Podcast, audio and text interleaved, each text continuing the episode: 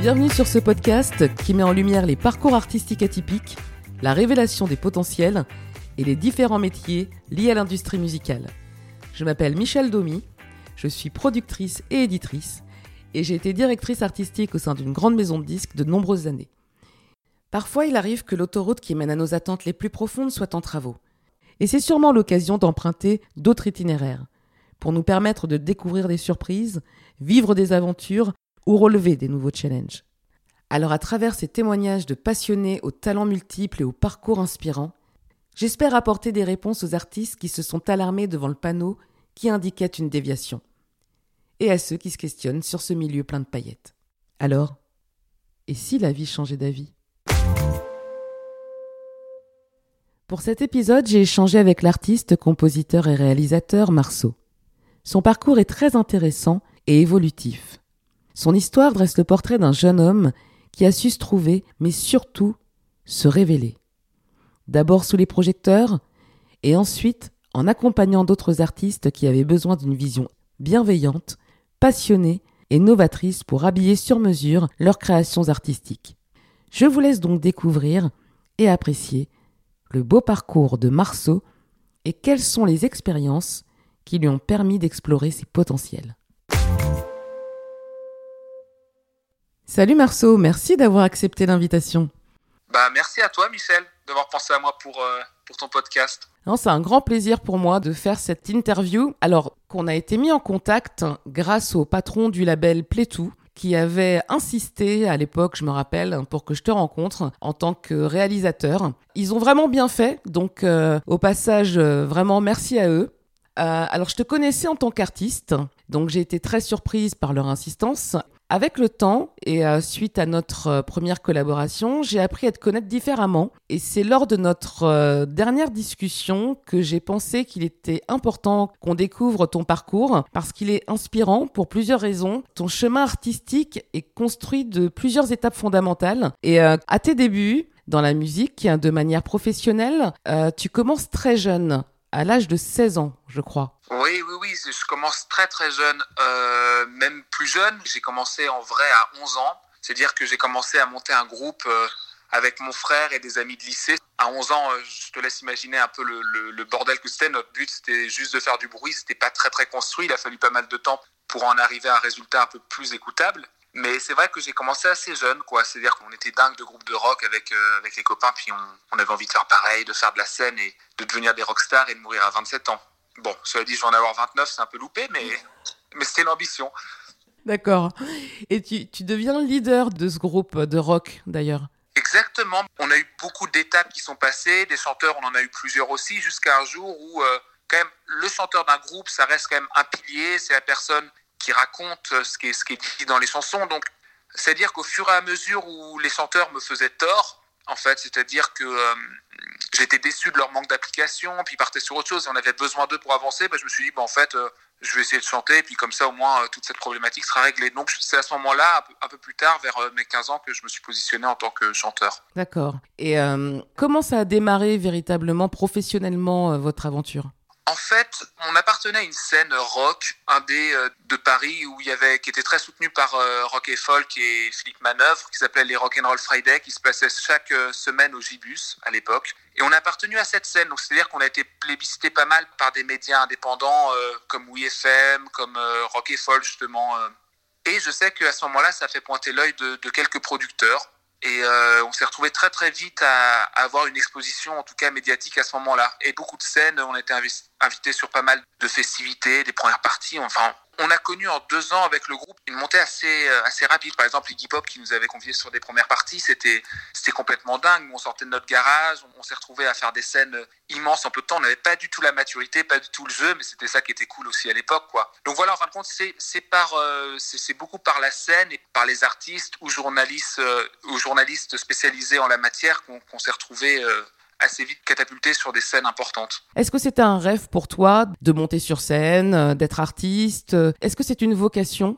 Ou est-ce que juste tu voulais toucher euh, à ce monde artistique et en tout cas y entrer? Déjà à premier abord, je sais que je trouvais un confort et un jardin incroyable dans le fait d'être enfermé, que ce soit avec mes potes ou tout seul, pour essayer de fabriquer des maquettes et essayer de créer. Je sais que ça, ça m'arrivait très jeune. Donc ça, c'est vrai que ça a été ma première motivation. C'était à peu près comme une évidence. Et c'est vrai que j'attendais, comme on parlait d'école, j'attendais toujours le moment où ça allait, ça allait être fini pour pouvoir rentrer, pouvoir me remettre dans ce truc-là. J'ai jamais été euh, très axé sur les soirées avec les amis. J'étais j'ai toujours été un peu en marge parce que j'étais déjà complètement happé par ce côté créatif euh, assez compulsif quoi. Donc oui, si c'est vrai que d'une certaine manière, j'étais assez euh, obsédé par ça, mais comme je pense en réalité, comme euh, tous les artistes qui un jour envoient leurs démos, comme tous les artistes qui un jour montent sur scène, il y a quand même ce besoin d'être entendu et d'être aimé qu'on le veuille ou non. Je pense que c'est quand même la racine. Et c'est vrai que j'avais ce truc-là. Et c'est vrai que même quand on faisait des concerts dans des, dans des caves, et même dans la cave de chez mes parents, parce que oui, ça a commencé comme ça, même devant quatre copains, dans ma tête, j'étais dans,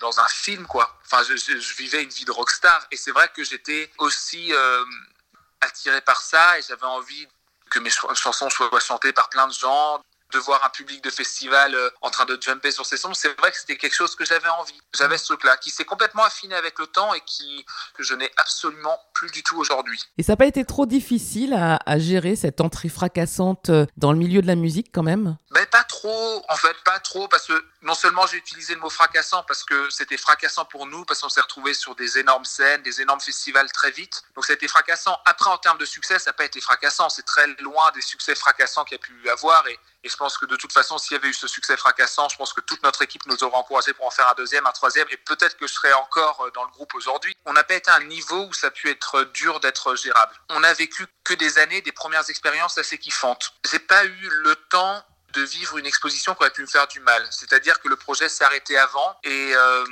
je me suis rendu compte rapidement que j'étais pas particulièrement heureux dans ça. D'accord. Et quand tu dis que tu n'étais pas très heureux, euh, c'était plus par rapport à la configuration de groupe ou c'était plus par à la configuration générale, puisqu'ensuite, euh, après la séparation euh, avec le groupe, tu t'es lancé en solo En fait, pour être honnête aussi, on a vraiment eu quelques discordes en interne. C'est-à-dire que sur la fin du groupe, on avait des festivals. Euh, à la dernière minute, il y en avait un qui plantait. On partait qu'à deux. Enfin, c'était vraiment une catastrophe. Et finalement, c'était un peu plus dur ces, querelles entre membres que la finalité euh, liée à l'avancée du groupe. Puis c'est vrai que je me positionnais d'une telle manière où j'avais déjà des envies artistiques tellement tranchées. Puis je me retrouvais leader en réalité. Je me retrouvais à écrire les chansons et je sais que ça a pu aussi créer des discordes et des distances avec les autres membres du groupe. Et c'est vrai que progressivement, ça s'est drainé comme ça.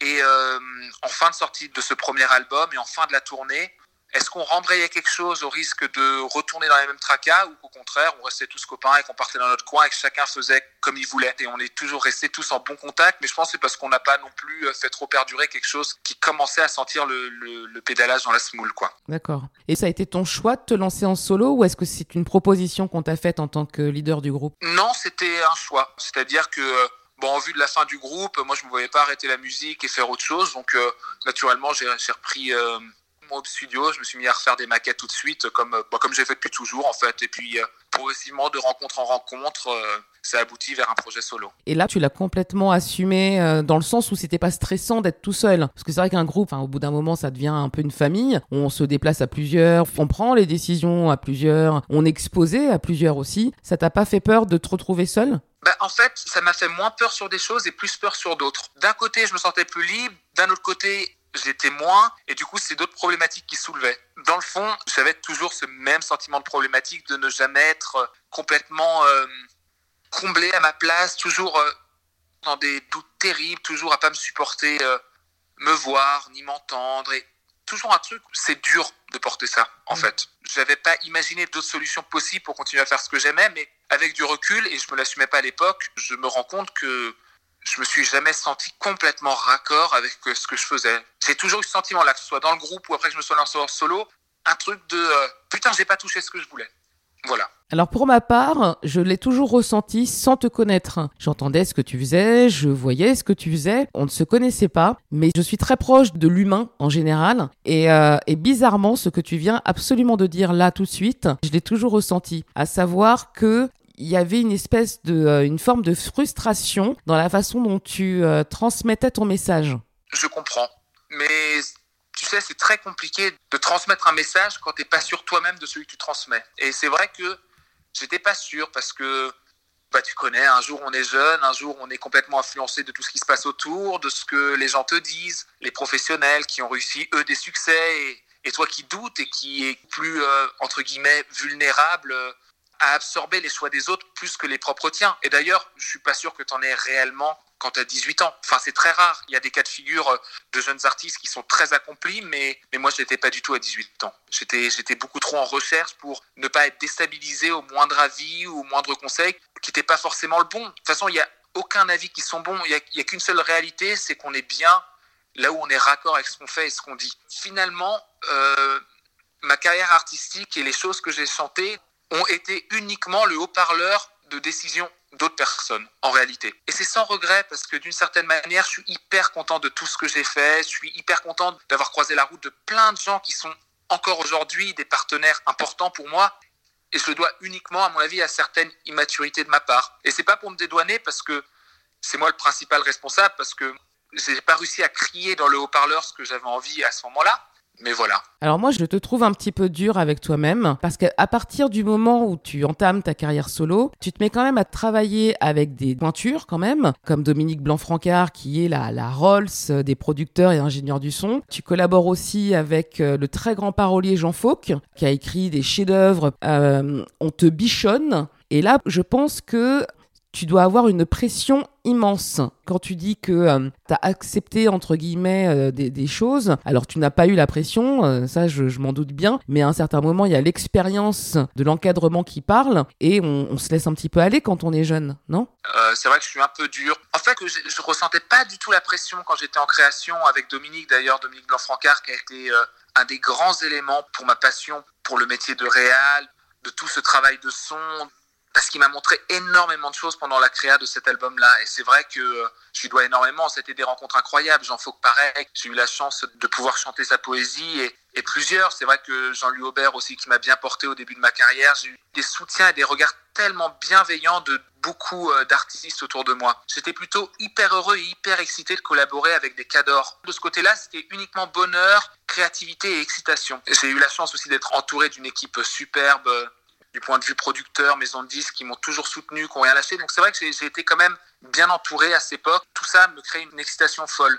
Pour être honnête, là où j'ai été moins à l'aise et là où j'ai eu plus de pression, c'est une fois que tout ça été fini, que c'était en boîte et qu'il fallait le sortir et en faire un succès. Et c'est là que j'ai moins bien vécu le truc et que je me suis rendu compte aussi que finalement j'étais beaucoup plus à l'aise dans la création que pour défendre cette création. Est-ce que tu dirais du coup que tu es plutôt créateur et spectateur plutôt que, comme tu disais, de créer et de défendre toi-même justement cette création C'est sûr que je, suis plus spectateur. C'est-à-dire que l'idée de pouvoir euh, créer et vivre les succès, les échecs avec du recul me permettent de le vivre complètement différemment et beaucoup mieux en réalité. Tout le côté mise en avant, le côté mise en scène, c'est quelque chose qui ne me manque pas. J'ai tellement trouvé là où j'étais le mieux, que tout cet aspect-là ne me manque pas du tout. Et c'est ce qui, ce qui me fait dire que finalement, ma personnalité n'est pas particulièrement en adéquation avec ça. Tu t'es dit, bon, c'est peut-être la scène qui me convient plus, ou bien c'est peut-être en, gros ce métier d'artiste qui me convient plus. Il y a un truc qui ne va pas.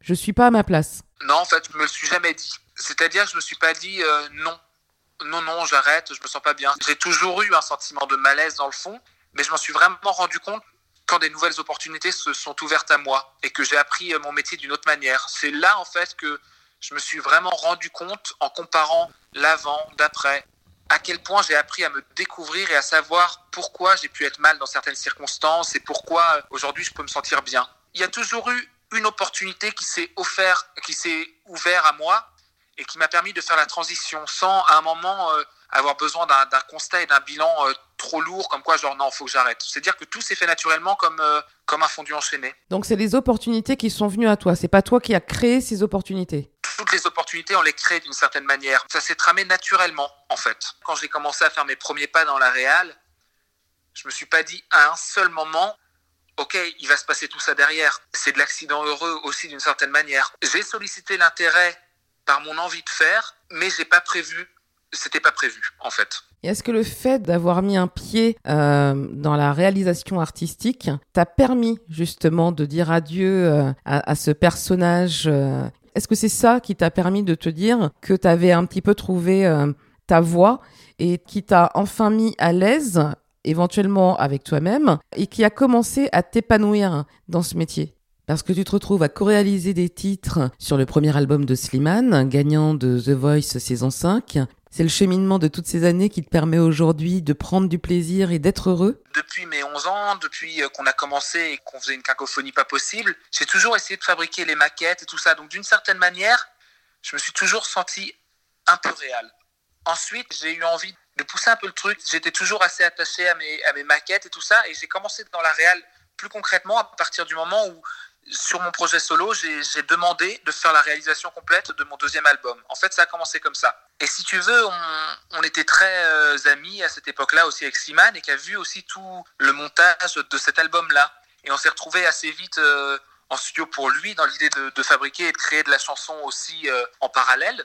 Du coup, j'ai fait un peu en autarcie ce, ce, deuxième album et j'ai appris beaucoup de choses à ce moment-là par des choses que j'ai pu apprendre par le passé avec Dominique Blanc-Francard comme on disait tout à l'heure. Et Slimane voyait comment je faisais et on s'est retrouvé à créer des chansons pour lui, mais c'était bien avant The Voice. Donc on a fait quelques chansons euh, en famille et ça a été un, énorme challenge après quand lui a pris euh, de la notoriété, a eu cette notoriété grandissante. C'est-à-dire que je l'ai vu exploser en, en l'espace de quelques mois. De mon ami avec qui on partage les chansons à une star nationale. Quoi. C'était assez, c'était assez vertigineux. Et puis du coup, il a voulu me garder dans son équipe créative de réalisation et c'était un, un, défi énorme pour moi c'est-à-dire quand tu le fais pour tes propres tracks d'une certaine manière, tu es tout seul, tu le fais un peu comme tu le sens, tu expérimentes des choses et tout. Là, je me suis retrouvé dans un truc et c'est ça qui m'excitait d'ailleurs beaucoup à l'époque, c'est-à-dire que je me suis dit, euh, ok, le paysage du, du métier de la musique français et même le public attendent l'album d'un artiste avec qui je partage la création de, ces chansons. Et c'était euh, c'était un défi tellement, euh, tellement fou et formateur. Et,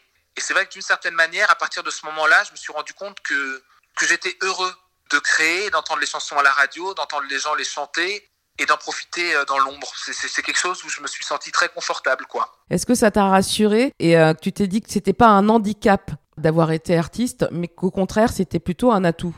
Je pense que c'est un vrai atout pour comprendre euh, qui sont les chanteurs, ce qu'ils attendent, comprendre la place, l'importance de la place de la voix dans une production. Je pense que quoi qu'il en soit, ça a été très formateur pour moi euh, d'avoir été chanteur et de savoir ce qui est confortable et ce qu'attend un chanteur d'un réalisateur. C'est-à-dire comme j'ai eu l'autre côté, je pense que j'arrive assez bien à comprendre le langage et l'attente qu'ont les artistes par rapport à moi. Je pense que c'est quelque chose que, je dois beaucoup au fait que j'ai pu avoir à un moment le même métier qu'eux. Après, je pense que ça m'a pas particulièrement... Euh, aider parce que d'une certaine manière, euh, ça segmente aussi. J'ai sorti des projets, euh, enfin j'ai sorti des tracks par le passé qui peuvent soit ne pas plaire à certains artistes, parce que je me suis posé, ou soit on peut se demander, mais, mais qui sait ce mec-là, c'est un chanteur, euh, je vais vraiment confier mes chansons à un mec qui est chanteur, est-ce qu'il sait faire? Je pense que du coup, ça peut aussi d'une certaine manière déstabiliser les partenaires. Je pense qu'aujourd'hui, avec les années qui sont passées, on me voit plus comme un réel, j'en suis sûr. Mais d'une certaine manière, se dire comment cet artiste-là, qui vient de la chanson française et du rock peut produire de l'électro. C'est-à-dire que si des artistes électro se renseignent sur moi et voient que j'ai un passé où je ne chante pas sur l'électro, ils peuvent se dire ah ben non mais il va rien comprendre à mon délire.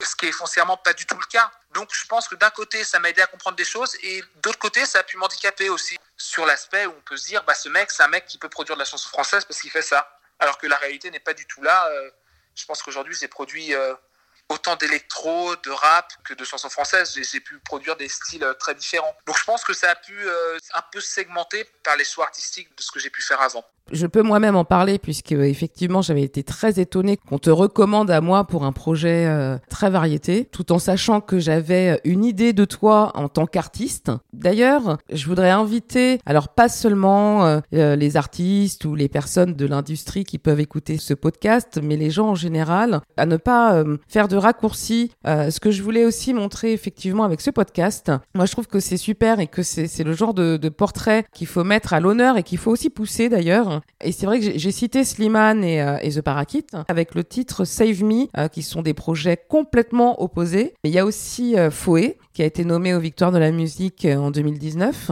Et dernièrement, Suzanne, qui a gagné la victoire Révélation Scène cette année aux Victoires de la musique. donc je pense que on peut dire aujourd'hui que tu as trouvé ta voie.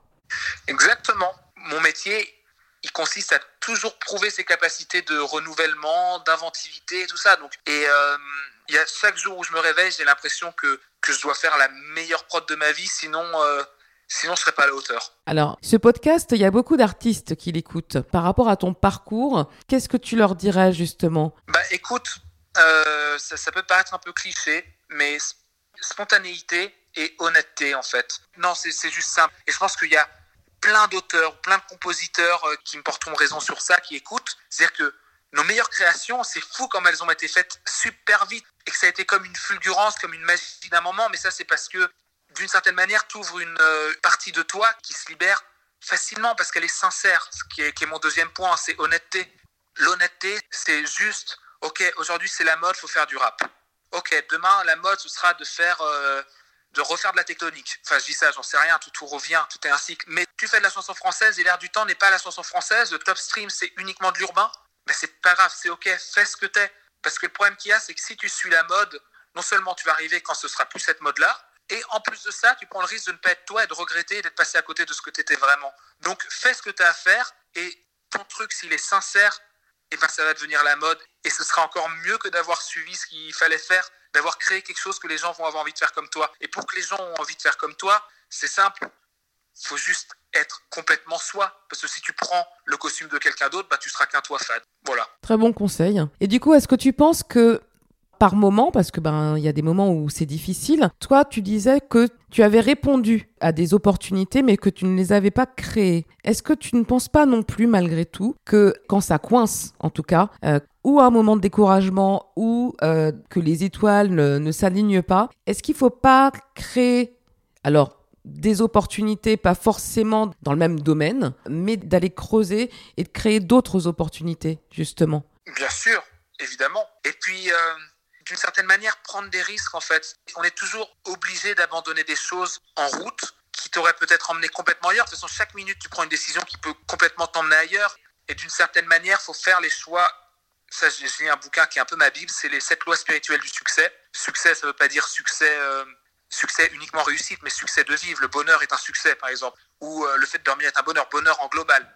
Et ils disent tout le temps, n'écoute pas de manière pragmatique, mais écoute ce que ton cœur dit. Et c'est-à-dire que là, ça permet de faire des choix. Et moi, c'est comme ça que je fais mes choix. C'est-à-dire, je me connecte pendant deux secondes à moi-même, je réfléchis un truc, et si j'ai un sentiment de malaise plus fort que sur l'autre, mon choix, il est fait comme ça. Et c'est le côté un peu spontané qu'on disait tout à l'heure. La vie, elle se passe pas tout le temps comme prévu. Tu peux te retrouver euh, à plus faire ce que tu aimais euh, hier. Moi, je peux me retrouver à plus avoir de gens qui me contactent pour la réal du jour au lendemain c'est ok aussi quoi c'est à dire qu'il y a plein d'aléas qui font que de toute façon on peut pas être toujours euh, au sommet de la montagne qui est que tu as des nouveaux gens qui arrivent qui prennent cette place là et on se transmet les choses et c'est aussi un cycle qui fait que la communication entre humains marche bien mais je pense que ces moments là il faut non seulement les accepter et en plus de ça en faire une créativité géniale aujourd'hui tu n'as rien à faire bah, pour les artistes c'est je vais prendre mon piano je vais faire une chanson Ok, elle verra peut-être pas le jour demain parce que c'est soit le coronavirus, ou soit parce que ta maison de disque t'a lâché, ou parce que quoi que ce soit mais ça n'empêche que tu places une graine qui va pousser, qui peut devenir un putain d'énorme chaîne dans quelques années.